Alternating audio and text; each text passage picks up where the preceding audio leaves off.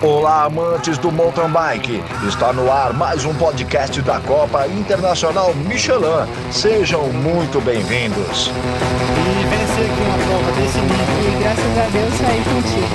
Acho que a Copa foi a porta de entrada para o Michelin no mercado de bike no Brasil. A Copa Nacional é prioritária para se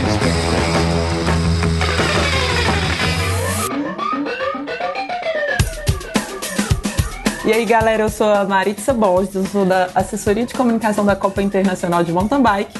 E sendo internacional, não pode faltar entrevista com gringos, não é mesmo? Por isso, agora vai rolar uma entrevista toda em inglês para vocês com a equipe da Sérvia. Acompanhe aí.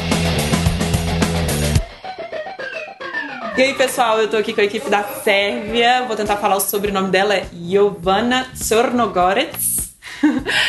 e ela já competiu também com a equipe da Turquia, atualmente é campeã da Sérvia de XCO, XCM, XCE e vai competir na Copa Internacional. Lembrando, hoje eu estou fazendo essa entrevista, é quarta-feira, então ainda não rolou a, as competições que começam amanhã, a gente ainda vai saber de tudo isso. E também está aqui com a gente o Nemanha, que é coach, right? Yes. Are you coach, right? Ele é o coach da, da equipe da Sérvia e a gente vai conversar aqui rapidinho. Vai ser um bate-papo super legal para a gente conhecer um pouco mais, né, é, deles e também para saber o que eles pensam da Copa Internacional de Mountain Bike. So, hi, Joanna. Hi. Hi. Hi. How is going everything? Yeah, everything is good. Yes. Uh, we, we really like here and we are very happy because we are here after four years again and uh, everything's fine. Great. Uh, so that's it. Uh, Jovana Alred was here in two, 2016, and uh, today she's on 46 on UCI ranking, and Sarah is 25 on ranking uh, like Olympic, right? Uh, no, which 23, I think. I think 23. No, doesn't matter. I mean, Ah, okay. uh, yeah, yeah. But it's still one. yes, You yes. have uh, you have one athlete on Olympic yeah, Games. yeah, that's right, that's right. I mean, we still have to uh, race till May, where when it's the um, the end of the qualification. But we hope just that we, it will stay like that and we go to the Olympics. Great. And how do you do you see that CIMTB is going to help you to def- defend that or get more uh, space? Yeah, this race it's really uh, good because it's a stage hors class race, and I mean now we have only only um, three those races, and actually this is the only one that it's stage race and it's individual, which means that uh, it's easier to get because. Um, it's hard to find a partner, and because we have Epic, right, Cape Epic, and also Israel Epic, which are which are also HC races. And I think this race is really important for me in this time because uh, it brings a lot of points. And uh, for me, it's important to make a good result to bring as much as mo- points as possible home. Great. And as we were talking, uh, you were here in 2006. How was that experience? And do you have in 2016 any moment like unforgettable for you here? Uh, yeah, we came in 2016 first time here in Brazil, and it was like a big experience for us, of course, because it's a new country and new uh, new place, and uh, we really like it. Uh, of course, for us it's a bit different because of the climate. It's different than in Europe, and also, as I told you just before, uh, the mud it's different. So, and the, the the track, I mean, it's really demanding and it's really nice one. It's I can compare it to uh, the World Cup tracks because it's um, really technical and uh, interesting for riders and also for the spectators. And uh, maybe in 2016, um, for me, the um, the biggest uh, impression stayed like that the organization was really on a high level, and the amount of the competitors and the people who were watching the race was really amazing. It was like seriously like on the World Cup. Oh, that's great. And the track, uh, I mean, the track in 2016 was uh, kind of uh, the same, but today is different.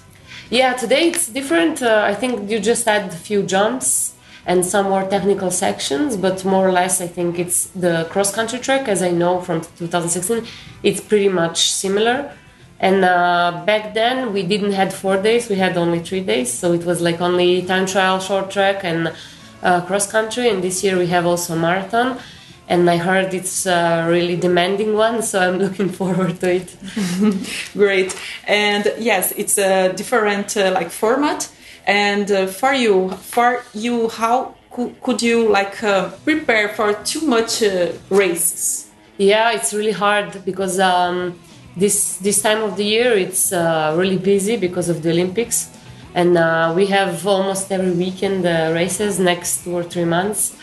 So it's uh, it's a stressful period, traveling and racing all the time. But we find time in between races and we choose which one are more important, which are less important. So we make trainings and and do races as well. Great. And uh, Jovana, other question. Today we see a great woman movement.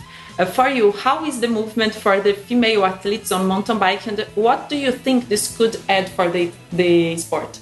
Yeah, I think it's um, it's a it's a really good question first, and I think uh, this is going in a good direction. Uh, and, and nowadays, and last year, I think um, World Cup racing in women's field were more um, more spectacular than men's, which is really good because uh, normally this is the like a men's sport. It's not a women's sport, and uh, I think this is this is really good. Oh, great.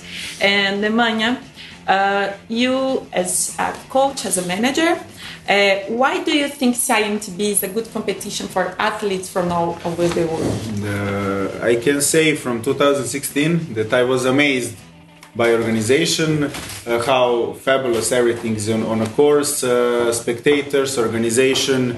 Uh, you as a part of organization, uh, Rogerio also, Brazilian people, they are really kind and very hostful, and uh, we are glad because of that.